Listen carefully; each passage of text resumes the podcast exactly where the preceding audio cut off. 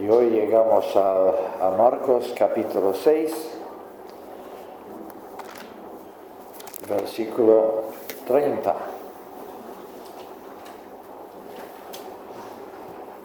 El retorno de los doce después de su misión. Los apóstoles se reúnen con Jesús y le cuentan todo cuanto había, habían hecho y cuanto habían enseñado. Y les dice, vosotros solos, venid aparte a un lugar solitario y descansad un poco, porque eran muchos los que iban y venían y ni para comer tenían tiempo. Y se fueron en la barca a un lugar apartado y solitario pero muchos los vieron yéndose y los reconocieron, y a pie desde todas las ciudades concurrieron allá y llegaron antes que ellos. Al desembarcar, vio un gran gentío y se le enternecieron las entrañas por ellos, porque eran como ovejas que no tienen pastor, y comenzó a enseñarles muchas cosas. Os habréis dado cuenta de que en esta versión que utilizo uh, ponen, los verbos en, los tiempos originales que a nosotros nos puede extrañar que empieza en tiempo presente, luego pasa, a un tiempo presente, pretérito, perfecto y otra vez a presente, pero es siguiendo el texto griego de una forma más literal. Bueno, después de dos semanas en el palacio de Herodes, de repente cambia el escenario, dejamos el palacio y volvemos al lado de Jesús. Y allí nos encontramos con la segunda parte de la misión de los doce los discípulos de Juan, desconsolados, han enterrado a su maestro. Los discípulos de Jesús, entusiasmados, vuelven a reunirse con él. Bueno, Marcos no nos dice esto del entusiasmo, otros evangelios sí que lo indican. De hecho, apenas podríamos trazar un contraste mayor que el que encontramos entre la escena de la muerte del Bautista y la escena del reencuentro de los discípulos con el Señor Jesús. Acabamos de asistir al banquete convocado por el rey egocéntrico Herodes en un suntuoso palacio, un banquete caracterizado por el jolgorio, la borrachera, el erotismo y la violencia. Aquí, en cambio, tenemos al humilde rey Jesús, que convoca a sus discípulos a, acompañarlo a un lugar tranquilo en el campo, lejos del mundanal ruido, y a continuación va a preparar con consideración y compasión una sencilla comida para sus seguidores. Esta comida no, no la vamos a mirar hoy, pero está aquí en el contexto. La reunión de los doce con Jesús cierra y redondea el episodio de su misión evangelística, con la muerte del Bautista intercalada como ilustración del precio que hemos de estar dispuestos a pagar si vamos a ser fieles al Señor. Se trata entonces de una estructura simétrica, la misión, Juan el Bautista y la conclusión de la misión. Forma lo que técnicamente se llama un inclusio, una inclusión, en la cual el contenido del versículo 30 recoge y da cumplimiento al contenido de los versículos 13 y 12 y 13. Allí leímos que los doce salieron a predicar un mensaje de arrepentimiento y aquí ahora se nos informa, a, eh, los discípulos informan a Jesús acerca de esta predicación o enseñanza. Allí se nos decía que echaron demonios y sanaron a enfermos. Aquí ellos informan acerca de lo que han hecho los demonios expulsados y los enfermos sanados. Este versículo 30 incluye la única referencia a los apóstoles en el Evangelio de Marcos. La única referencia, no sé que estés utilizando Reina Valera, porque entonces en el 3.14 me parece que también hay una frase que habla de los apóstoles, pero esta frase no aparece en los manuscritos más antiguos. En este contexto, la palabra apóstoles, que significa enviados, puede referirse sencillamente al hecho de que estos doce hombres habían sido enviados por Jesús a esta misión. Sin embargo, debemos recordar que ya cuando Marcos escribía estas palabras, el término había adquirido un sentido técnico referido solamente a los doce y luego a Pablo, una referencia a aquellos hombres que fueron llamados a ser los cimientos de la iglesia y establecer las doctrinas fundamentales de la fe.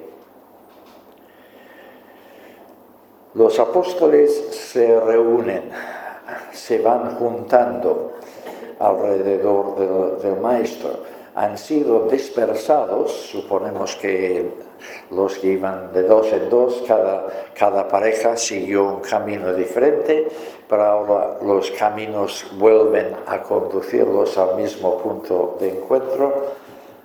Sin duda, Jesús mismo había fijado un día para su retorno. Ahora pues los discípulos vuelven a juntarse en un solo cuerpo. Es como nosotros ahora. Ah, después del café todos iremos a nuestras casas, algunos a la isla de Man, ah, pero el día 8 vamos a volver a unirnos.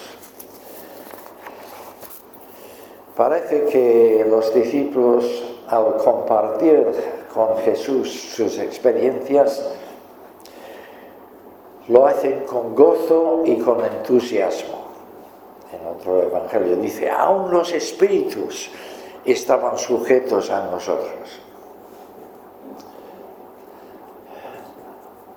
Jesús no necesita pedirles cuentas porque ellos espontáneamente tienen ganas de contar sus experiencias. Un día tú y yo vamos a encontrarnos con el Maestro. Ojalá nosotros podamos hablar con entusiasmo y no con un poco de vergüenza acerca de las experiencias que hemos vivido y cómo hemos hecho cosas en su nombre. Jesús escucha atentamente el informe de los discípulos y luego les muestra preocupación por su bienestar. Porque Jesús no es un amo que trata a sus siervos con excesivo rigor y falta de consideración. Él es un pastor amable y compasivo que busca el bien de los que le sirven y sabe que necesitan reponerse de sus esfuerzos de vez en cuando. Los discípulos han cumplido fielmente con la misión, ahora se merecen un tiempo de descanso y renovación.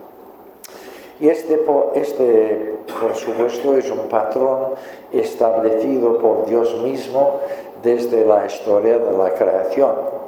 Seis días de trabajo seguidos por un día de reposo. No es la intención de, de Dios que el hombre siga trabajando sin descanso alguno hasta caer desmayado o muerto. Mientras los doce estaban fuera, Jesús mismo no había estado descansando, sino trabajando como siempre. De forma que cuando los discípulos se reúnen con Él, este lugar no reúne las condiciones para poder descansar, porque eran muchos los que iban y venían y ni para comer tenían tiempo. Así que el Señor está en medio de su propio ministerio en aquel momento. Él ha alcanzado la cúspide de su popularidad con la gente y como consecuencia las multitudes no le, no le dejan en paz. Constantemente está rodeado de gente solicitando su ayuda. ¿Habéis visto la, la película Jesucristo Superstar? sois demasiado, demasiado jóvenes. Algunos veteranos sí que indican que sí. Hay una escena horrible en la que Jesús está rodeado de las multitudes, todos queriendo tocarle y él hacía un gesto de enfado y, y quita a todos de medio. ¿no? me acuerdo exactamente cómo va, pero ah, algo de esta escena es reflejado aquí. Lo que no está reflejado es esta actitud de ira en el Señor Jesús se está repitiendo una situación que ya vimos en el capítulo 3, versículo 20. Jesús está tan ocupado atendiendo a las necesidades de la gente que ni siquiera tiene tiempo para sentarse a comer él mismo. Ahora pues se dirige únicamente a los doce, vosotros solos es decir, vosotros y nadie más, invitándoles a acompañarle a un lugar apartado para poder refrescarse y renovarse. La solución está en la barca otra vez. Jesús ya ha utilizado la barca para separarse un poco de la multitud en la playa para poder predicar sin tener gente encima ahora utiliza la barca para escaparse un rato de, las multitudes. Este, este, es de hecho el tercer viaje en barca en muy poco tiempo.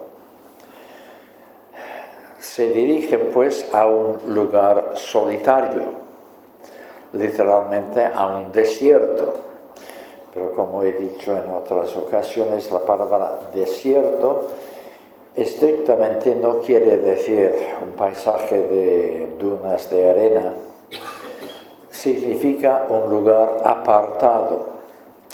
Puede haber mucha vegetación ahí. Ah, la palabra desierto para nosotros indica un terreno árido, sin vegetación pero este no es el sentido original de la palabra.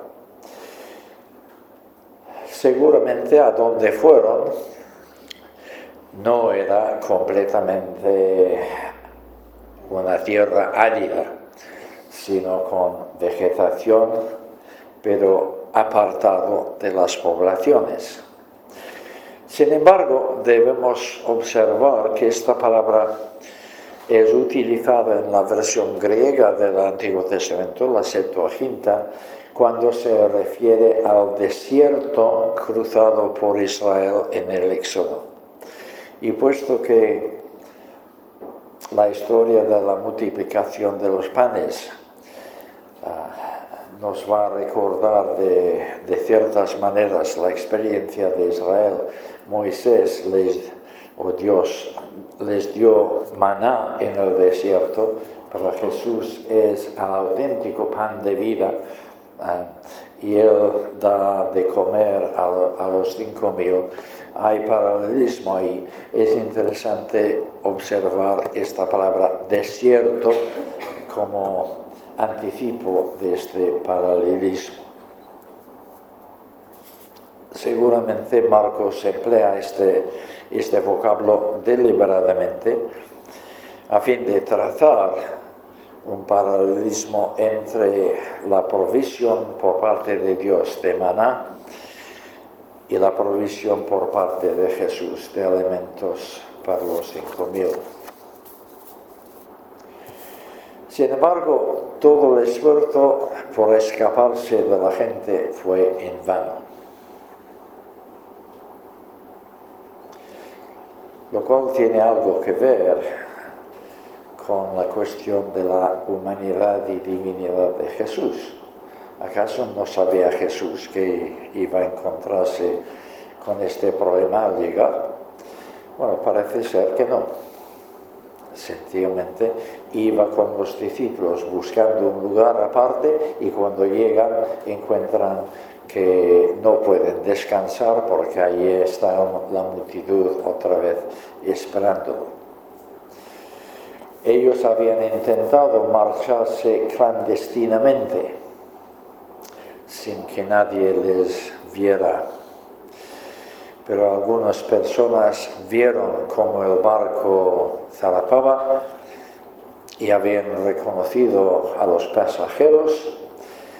Corrió entonces la voz y la gente adivinó correctamente hacia dónde Jesús se dirigía, si estaban en Capernaum, que parece el lugar más probable para el inicio del viaje, ah, sabemos por Lucas que su destino fue al lado de Bethsaida. Capernaum está al noroeste del lago de Galilea. Bethsaida está al norte, junto a la entrada en el mar del río Jordán en su parte inicial. Ah, así que la barca en esta ocasión casi va siguiendo la costa desde Capernaum a Bethsaida y podemos imaginarnos las multitudes corriendo eh, casi al lado de, la barca. La barca estaría mar adentro, pero probablemente se veía a lo lejos y las multitudes van corriendo. Bethsaida, por supuesto, os acordaréis que es el pueblo natal, natal de tres de los discípulos, Pedro, Andrés y Felipe. Esto lo podéis mirar en Juan 1, 44. Y posiblemente estos tres discípulos eran los que conocían algún lugar con sombra, pero apartado de las poblaciones donde podían ir. Así que fueron allí porque habían conocido este lugar desde su infancia. En todo caso, cuando llegan a tierra, allí está la gente esperándoles. Al, instante desaparece toda esperanza de descanso. Esta gente procede no solamente de Capernaum, sino de todas las ciudades alrededor lo cual incluiría a Corazín y Bethsaida y seguramente otras pedanías que ahora han desaparecido ah, de todas estas poblaciones sale gente para unirse a la multitud. Jesús podría haber reaccionado ante la multitud con enfado, eh, frustración o resentimiento. Los buenos planes que él tenía para entender a los discípulos han quedado frustrados. ¿Por qué no puede la gente darse cuenta de que si Jesús y los discípulos se han marchado de esa manera, es precisamente para escaparse de ellos. ¿Habéis tenido esta experiencia? ¿Quieres eludir a alguien? Y es bastante obvio que quieres eludir a la persona, pero la persona en cuestión sigue apareciendo en los momentos menos convenientes Um, para causarte frustración y amargura de espíritu. Por supuesto, no estoy mirando a nadie aquí presente. Y si la gente se ha dado, dado, cuenta y aún así sigue siguiéndonos, ¿cómo se atreven a encordiar cuando saben que Jesús quiere ser dejado en paz. Son personas desconsideradas, molestas. Esta habría sido probablemente nuestra reacción normal. Y aunque el texto no lo dice, y esto es proyectar sobre los discípulos nuestros pecados, pero sospecho que algunos de los discípulos habrán sentido algo de esto. Sin embargo, esta no fue la reacción de Jesús. No fue esta su reacción, no porque él no sea humano, sino porque como hombre su voluntad estaba completamente subordinada a la voluntad de su Padre lejos de sentirse frustrado, molesto o decepcionado al ver a la multitud, se conmovió. Antes su corazón se había enternecido al ver el cansancio de los doce. Ahora se enternece al ver la necesidad moral de la gente. Podría haberles dicho, por favor, hemos venido a este lugar precisamente para visitaros. Necesito estar a solas con mis discípulos. Por lo tanto, os ruego que, os volváis a casa.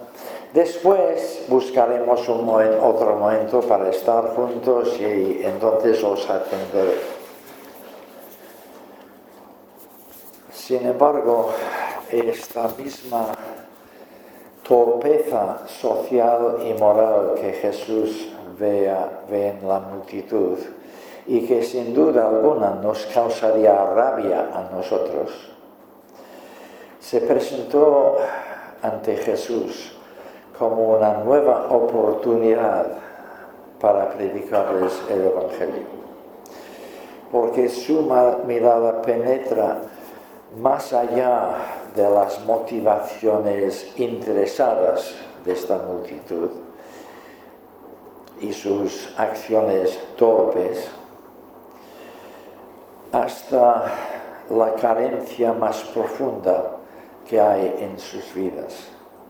Están perdidos, desorientados, indefensos ante los peligros como un rebaño de ovejas sin pastor. No tienen nadie, que los guíe, nadie que les enseñe el camino a seguir, nadie que les salve de su perdición.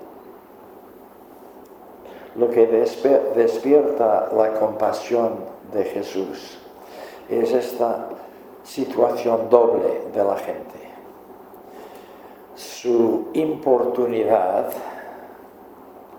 entusiasta, tienen ganas de escuchar,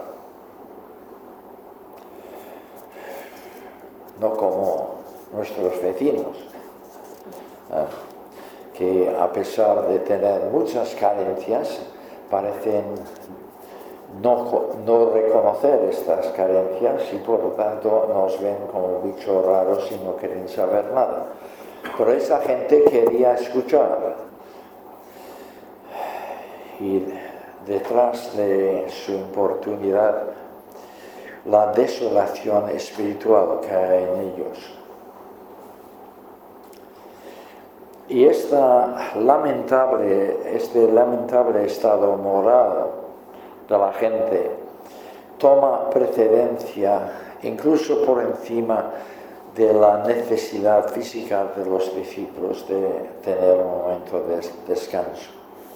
El descanso debe esperar, porque Jesús necesita ejercer su pastoreo.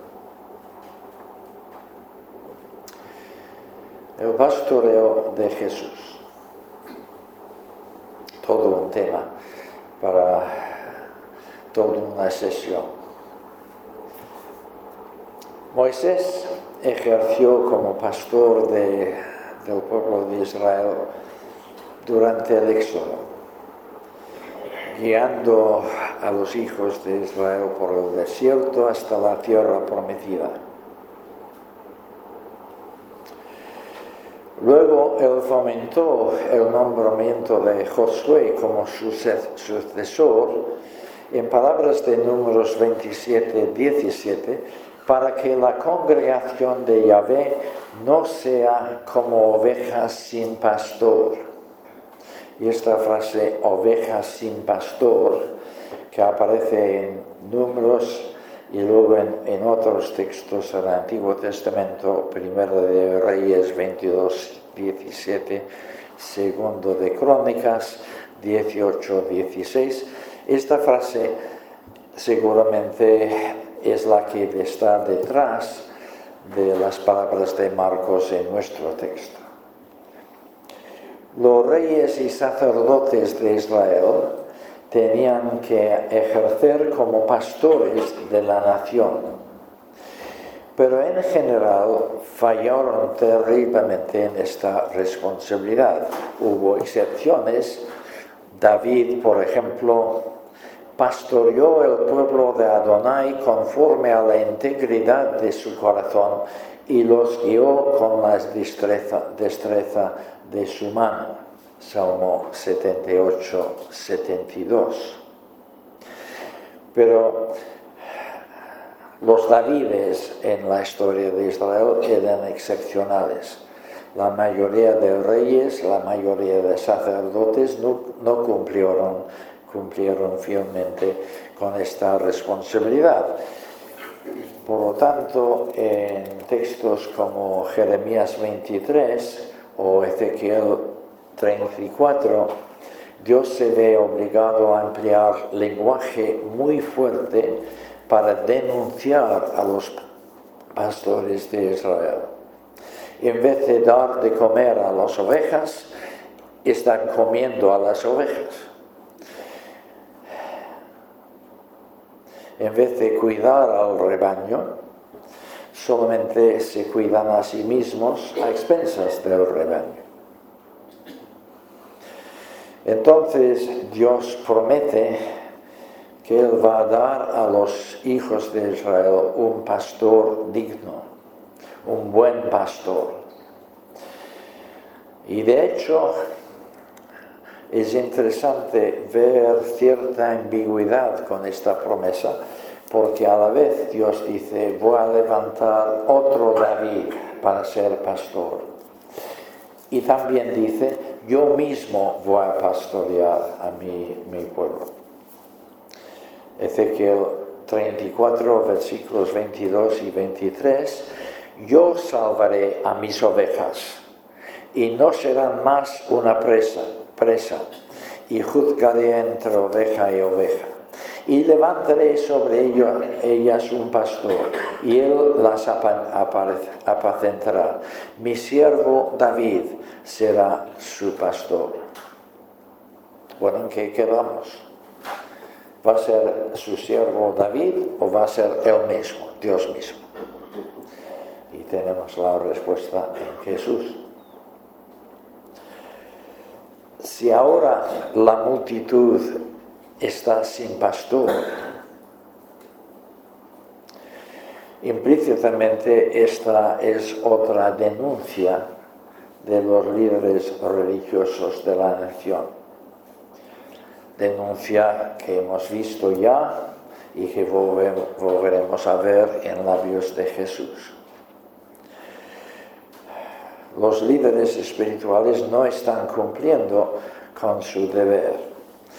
Desatiendan a las ovejas perdidas porque prefieren encerrarse en sus propios guetos de espiritualidad.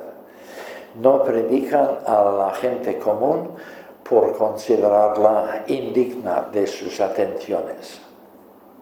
Jesús, como digo, tiene que denunciar esta actitud de retirada en vez de compromiso de los líderes religiosos. Ahora bien, ¿cómo debe el pastor cuidar a sus ovejas? ¿Cuál es la manera fundamental de cuidarlas? La primera responsabilidad de un pastor de ovejas es buscar buenos pastos para su rebaño. La primera responsabilidad de un pastor de almas consiste también en proveer comida para sus ovejas. Pero las multitudes no son ovejas, son personas racionales. Por, tanto, esta comida espiritual tiene que ser también racional. Y el texto dice, eran como ovejas que no tienen pastor y comenzó a enseñarles muchas cosas, porque la enseñanza es la prioridad de la, de la responsabilidad de los pastores.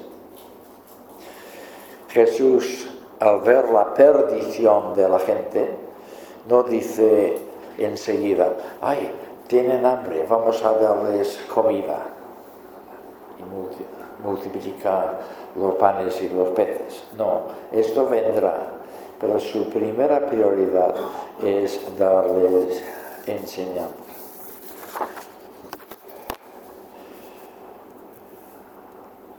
La necesidad principal de nuestros vecinos, de la gente de todos los tiempos, es aquella orientación y dirección que solamente puede ser dada por la revelación de Dios.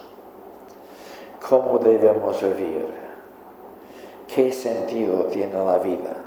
Si no tenemos claras las respuestas a esta, esta clase de preguntas, la provisión de comida o de sanidad o de cualquier otra necesidad material es evidentemente de orden secundario. llama mucho la atención de que Marcos, a pesar de insistir una, y otra vez en la importancia del ministerio docente de Jesús, yo tengo toda una lista de, citas donde Marcos nos informa que Jesús se dedicaba a enseñar a la gente. Sin embargo, raras veces nos ofrece ejemplos de estas enseñanzas. Para esto tenemos que acudir más bien a los otros evangelios. Un buen ejemplo de cómo podría haber sido la enseñanza de Jesús en este momento sería el Sermón del Monte, Mateo capítulos 5 a, 7. Evidentemente Jesús estuvo enseñando durante muchas horas, desde el principio del día hasta hasta el anochecer y la gente sin comer todo el día, por esto la necesidad de comida material. Pero enseñar todo un día, yo estoy aquí más o menos una hora con vosotros, ah, cubrimos algo de enseñanza, pero todo el día da mucha margen, mucho margen a muchas enseñanzas. En el Sermón del Monte en Mateo probablemente solo tenemos un resumen de la enseñanza de Jesús en, aquella ocasión. Cada punto que encontramos en el sermón sería mucho más ampliado por Jesús sobre la marcha. Sí que sabemos lo que enseñó Jesús a continuación de, la multiplicación de los panes. En Juan 6, versículos 25 a 58, descubrimos que Él les enseñaba sobre la base de que vosotros os interesa más la comida material que la comida espiritual yo soy el auténtico, el, auténtico, el auténtico alimento que vosotros necesitáis. Yo soy el pan de vida, pero vosotros no queréis el pan de vida, solo queréis panes y pescados. Eh, podéis leer esta enseñanza por vosotros mismos. Mateo, eh, Marcos, perdón, en cambio, insisto, no nos da el contenido de la enseñanza. Nos deja, en cambio, con la idea principal. Si nosotros queremos ser pastoreados por Jesús, necesitamos escuchar su enseñanza y ponerla por obra. Sus enseñanzas son nuestra comida como ovejas. No debemos ser ingenuos en esto, porque como he dicho, no somos ovejas, sino seres racionales, al menos me gustaría pensar que somos seres racionales y por lo tanto seres responsables. Muchos de los que escucharon las palabras de Jesús, las enseñanzas de Jesús, y luego comieron los panes y los pescados, nunca iban a llegar a escapar de su perdición, sino que iban a enterrarse en su condición de ovejas sin pastor. Porque para que el Señor Jesús nos pastoree, no solamente es cuestión de escuchar sus enseñanzas, sino de obedecerlas. Y mucha gente de esta no quería obedecerla. Así que llegamos al final del texto de hoy. Pero antes de decirnos adiós, una mirada a algunas de las lecciones que tenemos que aprender a través de este pasaje. Principal entre ellas es la revelación de nuevas facetas de la persona de Jesús. Marcos sigue planteándonos la pregunta, ¿quién es este? Hemos testificado su inmenso poder y autoridad, calmando la tempestad, expulsando una legión de demonios, resucitando a una niña muerta. Hemos visto cómo manda a sus discípulos, enviándolos en una misión con claras instrucciones que deben ser obedecidas. Así que ya tenemos claro que Jesús tiene poder, tiene autoridad y espera ser obedecido. También hemos visto que el Señor siempre ha empleado su autoridad al servicio de su compasión. nunca utiliza milagros para solucionar sus propios problemas, siempre está atendiendo a otros. Pero ahora en este, en este pasaje su compasión y su consideración se extienden de otras maneras. En primer lugar a los discípulos. Jesús ve que están cansados después de su misión y por tanto los invita a descansar y después muestra su compasión a las multitudes, los ve como ovejas sin pastor y desea pastorearlos. Sin duda alguna, la compasión de Jesús, su capacidad de mirar más allá de las apariencias, más allá de las motivaciones eh, torpes que muchas veces nos mueven. Es capaz de mirar aún más allá de estas, este primer nivel de motivaciones y ver en las profundidades de nuestro corazón carencias de las cuales nosotros mismos ni siquiera somos conscientes. Él tiene compasión, nos entiende. Y esto es fundamental para entender por qué actúa de ciertas maneras. Esto nos lleva a una segunda lección. Nuestro Señor no es un Señor duro que maltrata a sus siervos exigiéndoles labores forzadas hasta que caen enfermos o muertos, sino que sabe dosificar las tareas que pide que realicemos y proporciona descanso en medio del trabajo. Esto tendría que liberarnos para entregarnos de corazón a su servicio, confiados porque sabemos que Él tiene cuidado de nosotros.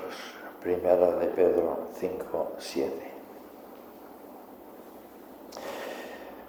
Sin embargo, el servicio cristiano muchas veces no es fácil.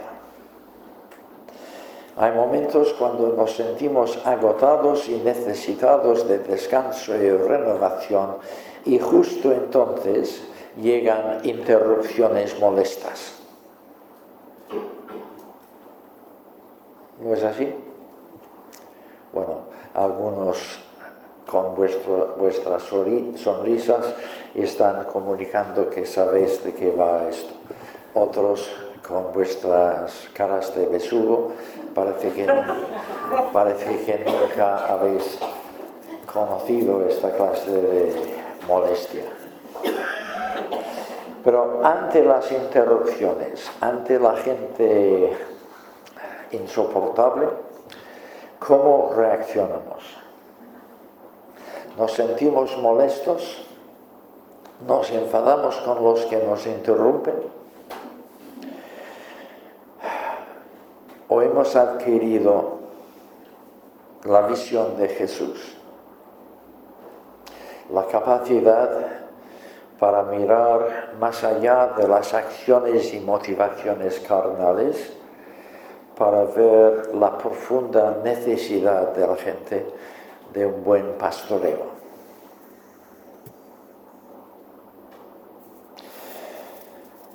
Otra lección. Los apóstoles contaron su experiencia con entusiasmo. Ojalá sea así cuando nos reunamos con Él en el día final. Recordemos que entonces los siervos del Señor, todos nosotros, habremos de dar cuentas de lo que hemos hecho y lo que hemos enseñado.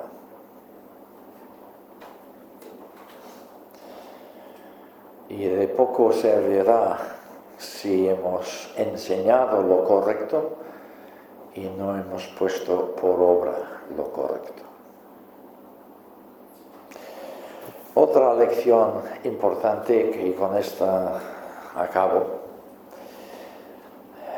es que el Señor nos espera no solamente que trabajemos duramente para la extensión del, reino, sino también que tengamos periodos de descanso y renovación.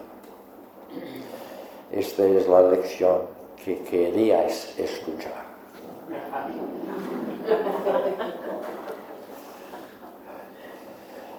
Si estamos demasiado ocupados para renovar nuestras energías por medio del retiro y el reposo, dice un comentarista, entonces estamos demasiado ocupados para servir a Dios de la mejor manera.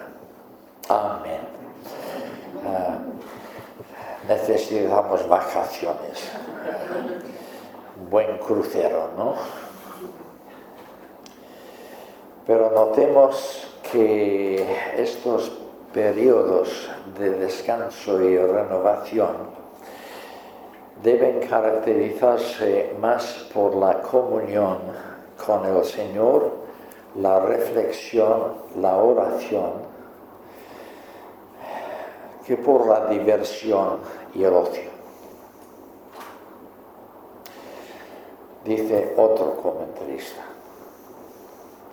Las palabras venid vosotros mismos aparte y descansad un poco no deben ser empleadas para justificar vacaciones lujosas. Nos irían muy bien estas palabras si realmente necesitáramos descansar más, es decir, si nuestras labores fueran tan abundantes y nuestros esfuerzos tan abnegados que pudiésemos estar seguros de que esta es la palabra del Señor para nosotros. Pero si no nos estamos esforzando por extender el reino de Dios, no utilicemos estas palabras para decir, estoy agotado, necesito un buen descanso. Ante bueno, espero que paséis un buen descanso ahora estos, estas semanas de Navidad. Os lo habéis merecido por vuestros fuertes esfuerzos asistiendo martes tras martes para aguantar estas sesiones. Que el Señor os bendiga ricamente. Y gracias, Padre, porque el yugo de Jesús no es pesado y el señorío de Jesús es considerado compasivo y Él toma en consideración todas nuestras necesidades y carencias. Gracias por tener un Salvador tan fantástico, un amor tan grande, una consideración tan amplia. Queremos encomendarnos mutuamente a tu gracia hasta volvernos a, ver en enero pidiéndote que tu gracia nos sostenga, tu espíritu nos consuele y tu amor nos acompañe en estos días festivos. En el nombre de Jesús. Amén.